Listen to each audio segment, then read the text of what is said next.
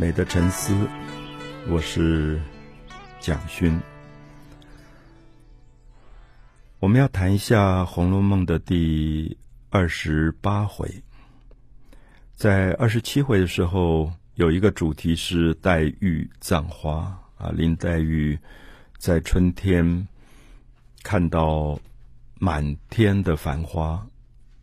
而这些花瓣一一掉落的时候。他感觉到一种感伤，一种哀悼，他也感觉到他自己的生命如同这些花瓣，迟早有一天都要纷纷飘零，所以他就把这些花瓣都收集起来，埋葬在大观园当中的一个角落，叫做花冢，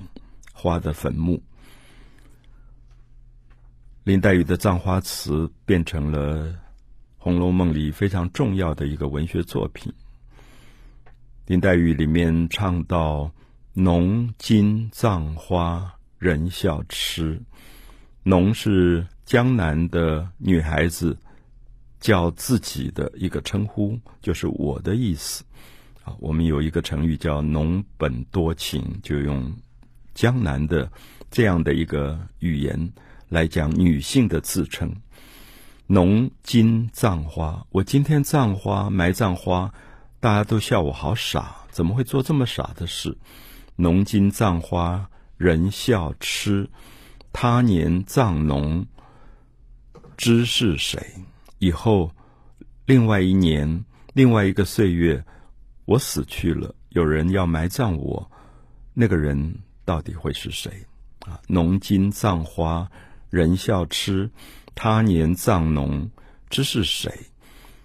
我们知道这《红楼梦》里葬花词非常动人的句子，很多人都非常的熟悉，所以我们也可以说，葬花其实是一个象征，它并不只是埋葬花，它也同时在埋葬自己。他知道他的青春的美好，他也决定他美好的青春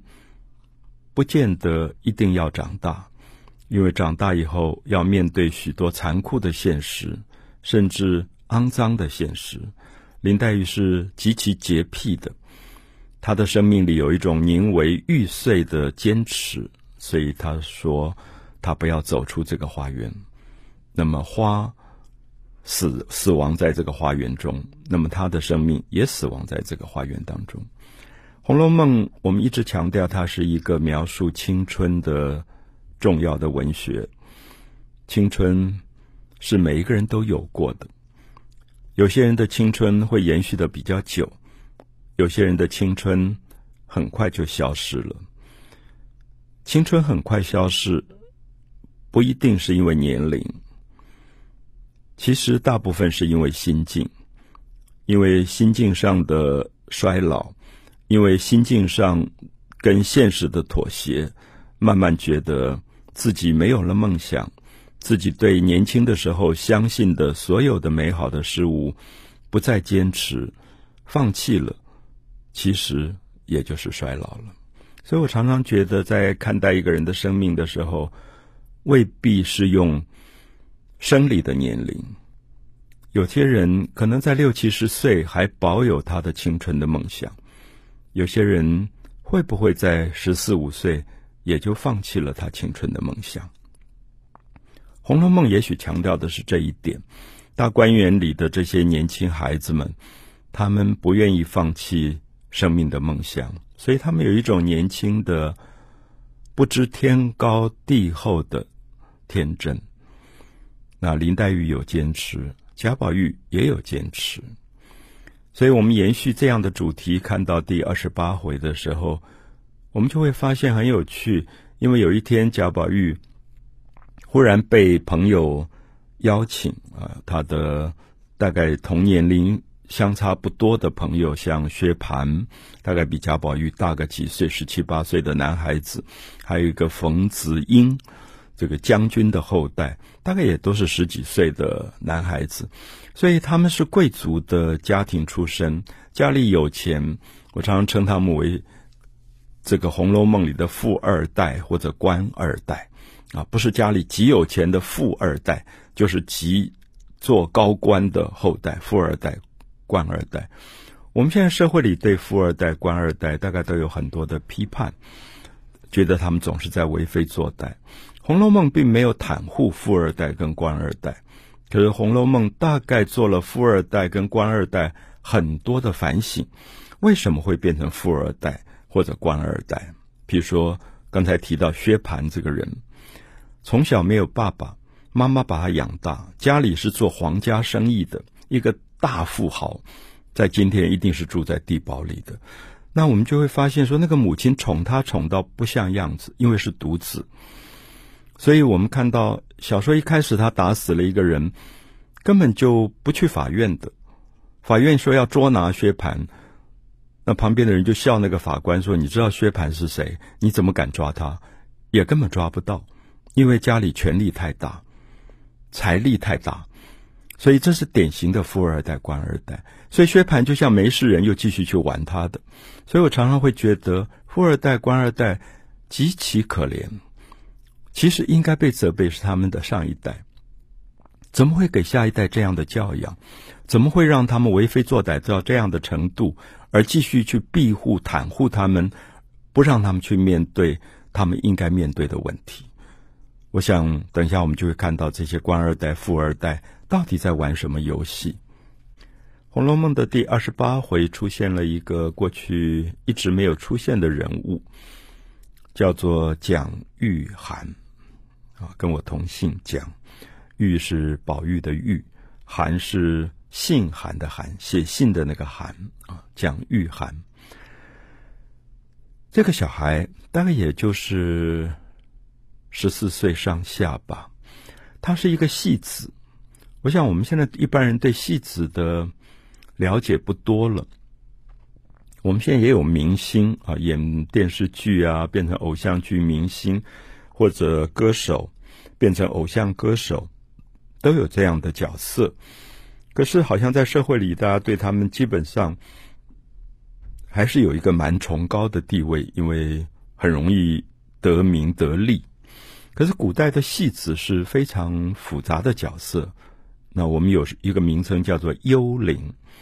优秀的幽灵是人字边一个命令的令，幽灵。所以你听到幽灵，你就会知道说，这些人是演戏给别人看的。那他们大概都是要从小八九岁就要送到戏班子去学戏，学戏很辛苦，所以有钱的人家绝对不会让小孩去学戏的，大概都是孤儿，家里穷得养不起，最后就送到戏班子。任凭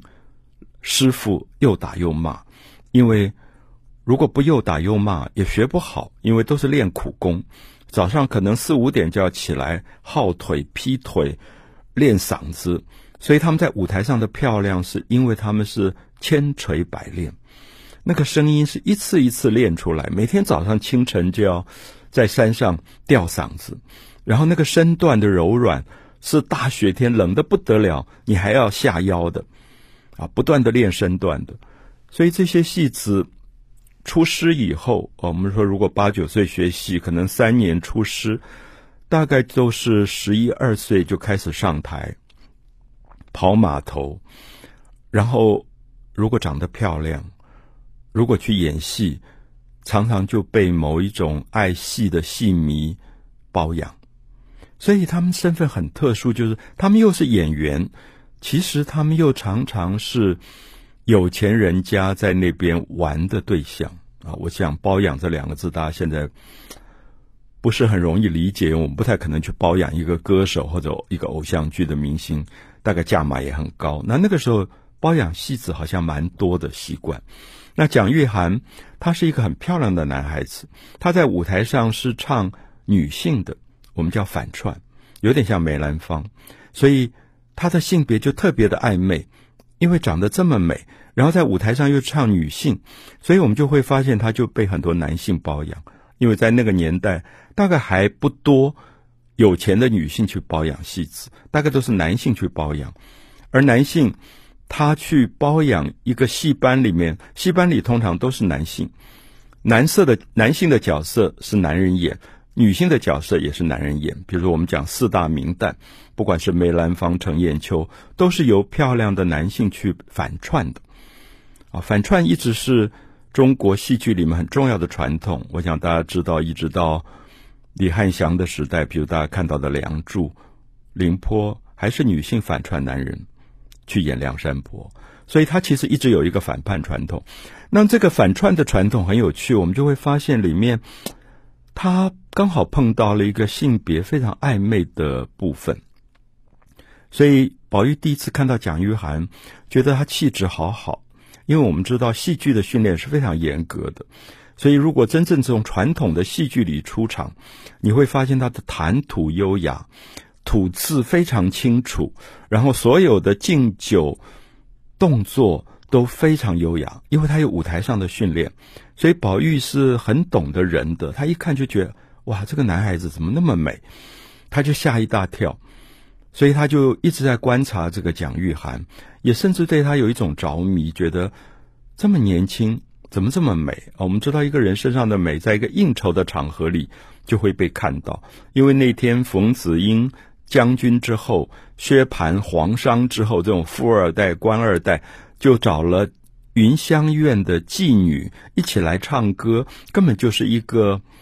怎么讲，吃喝嫖赌的场所。乱七八糟的，我们也看到薛蟠讲话讲到简直粗鲁、黄色到比现在一般人讲的黄色笑话还黄啊！《红楼梦》的作者完全都写出来了，告诉你富二代、官二代怎么样去玩这些东西、这些游戏，因为旁边也有云香院的妓女坐在那里。可是我们知道薛蟠过去的历史，他是女性也玩，男性也玩的，所以他一方面也玩云这个。云香院的妓女，一方面她大概也要染指这个蒋玉菡，可是宝玉很特殊，宝玉觉得人的美是不应该随便侵犯的。我们觉得一个人的美着迷，其实不一定是欲望，可以是很深的，好像前世的缘分，可以有一种敬重在里面。所以宝玉后来出来，就见到了蒋玉菡，就说：“你们戏班里。”因为他知道蒋玉菡在唱戏，他说：“你们戏班里最近有一个很红的反串的一个演员，叫做奇观，斜玉编一个其他的奇奇观，那你知道他吗？”好，宝玉就问到这件事，就在打探一个最近可能在富二代、官二代的场所里都在传说的一个知名的人物，就蒋玉菡就笑了，说：“正是在下。”就是他，因为蒋玉菡是他的本名，奇观是他的艺名。我们谈到《红楼梦》的第二十八回，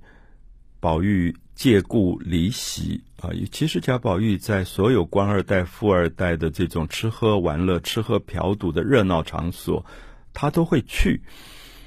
他不会扫别人的兴，可是基本上你会感觉到他会流露出一种孤独感，因为。宝玉也是官二代、富二代，可是他不喜欢那种热闹，他觉得热闹。他有一次说别人讲说，怎么热闹到如此不堪的地步？就是有钱有权力，也不至于要玩到这种程度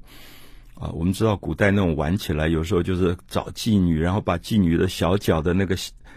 鞋子脱下来，然后在里面倒酒，然后用那个。小脚的鞋子传酒喝，我我想比今天玩的更吓人。那宝玉看到这种时候，他就会很难过，因为对宝玉来讲，他觉得美是重要的，他就是美是一个生命最低的坚持，怎么玩都不应该离开美的分寸。如果玩到不美了，如果玩到肮脏了、恶心了，那这样的玩有什么样的意义？所以他就离席了。那没有想到蒋玉菡也出来了，所以他们就私下聊了一下天。那我想《红楼梦》里面其实很强调这种知己的关系，他们是有前世的缘分的，所以他们在那种污浊的环境里，他们都受不了，所以他们都会离开啊。有时候我们参加一个应酬的场所，乱七八糟的，你真的受不了，你就想走出去透口气，刚好碰到一个人也在那里，你就很高兴，因为你知道这个人是知己。因为你知道，他也受不了里面讲的那种脏的不得了的黄色笑话，那种无聊的事情，所以他们两个就在外面聊起天来。宝玉就问他说：“我知道你在戏班里唱戏，我听说你们戏班现在有一个反串的角色奇观，听说唱的非常好。那你知道他吗？”蒋玉菡说：“正是在下。”就是他说：“那就是我的艺名。”所以宝玉好高兴，好高兴，说：“我真的是久闻大名了。那今天一见面，果然是如此精彩。”所以我们知道，宝玉看到人有缘分的人，他就会觉得应该要有一个礼物啊，他就从自己的身上就拿下了这个玉块的坠子，就是贾宝玉出来时候会带一把扇子，扇子底下会有一个中国结，然后绑了一块玉块，一块玉，那他就把这块玉要送给蒋玉菡，就解下送给蒋玉菡。我们知道《红楼梦》里面名字有玉的人不多，贾宝玉有玉，蒋玉菡有玉，林黛玉有玉，妙玉有玉，其实有玉的人真的不多。所以我想，在《红楼梦》里，“玉”这个字恐怕有另外一种很特别的象征。而现在，宝玉、贾宝玉名字里有“玉”的这个小孩，这个男孩子、青少年，他也就把自己身上配的玉解下来送给。名字里有玉的蒋玉菡啊，我想这里面其实有一个很深的象征。那蒋玉菡拿了那个玉以后，就觉得很不好意思，觉得我怎么可以接受你这么珍贵的礼物？那我应该要有一个回馈。所以他想来想去没有东西，他就把自己的衣服撩起来。我们听起来是一个不太礼貌的动作，就是穿的长袍撩起来，把里面绑内衣的一个汗巾子。就是古代流汗的时候拿来擦一下汗的那个长的卷子，同时它可以绑当裤带一样来绑的一个大红色的，就解了下来，就送给宝玉。我不知道大家会不会觉得，我们今天很少拿这个做礼物啊，就是见到一个人说我把裤子的皮带解下来送你，这样好像很私密的东西。可蒋玉菡特别解释说，这个红色的汗巾子很特殊。因为是茜香国的女王，她所有的，后来就到了北静王手中。好，我们看谈到了一个大概二十岁左右、长得非常俊美的一个王爷，身份非常高的王爷北静王，他跟宝玉也很熟。而蒋玉菡说，这个汗巾子是北静王送给我的，我才刚刚用绑在身上，所以。今天因为没有礼物可以回赠，那么我就把这个汗巾子解下来作为礼物送给贾宝玉。可是我们知道他原来是系他的内衣的，他现在内衣没有东西系，他就让宝玉说：“你可以不可以把你的汗巾子给我？”所以他们就交换了这一条绑衣服的带子。所以在《红楼梦》里，我们看到这个变成一个很重要的因果，因为后来蒋玉菡结婚。娶的就是贾宝玉的丫头袭人，新婚的晚上，他们就认出了汗巾子，才知道说有这样的一个前世的因果在里面。所以这一天，我们就看到贾宝玉唱了最有名的《红豆词》，“滴不尽相思血泪抛红豆”这个歌。那我们也可以看到说，富二代、官二代的游玩当中。有蒋玉菡，有贾宝玉，所以维持了一种美的品味。而宝玉也不因为蒋玉菡是戏子，有一点点的轻视，相反的，他非常看重他。我们知道蒋玉菡当然很可怜，因为蒋玉菡唱戏又唱女角，他必须要去应酬很多的人。后面有一段故事是，他就被一个年纪很大的一个老亲王包养。然后这个老亲王知道他跟宝玉要好，还找了人到贾家去捉拿人。那这里面都说明这个戏子的身份有多么可怜。就是你当时为了要养活自己，还要活命，可能还要应酬这种年纪已经大得不得了的好色的这种亲王。啊，所以这些都是《红楼梦》里非常真实的讲出了许许多多那个年代戏子的故事。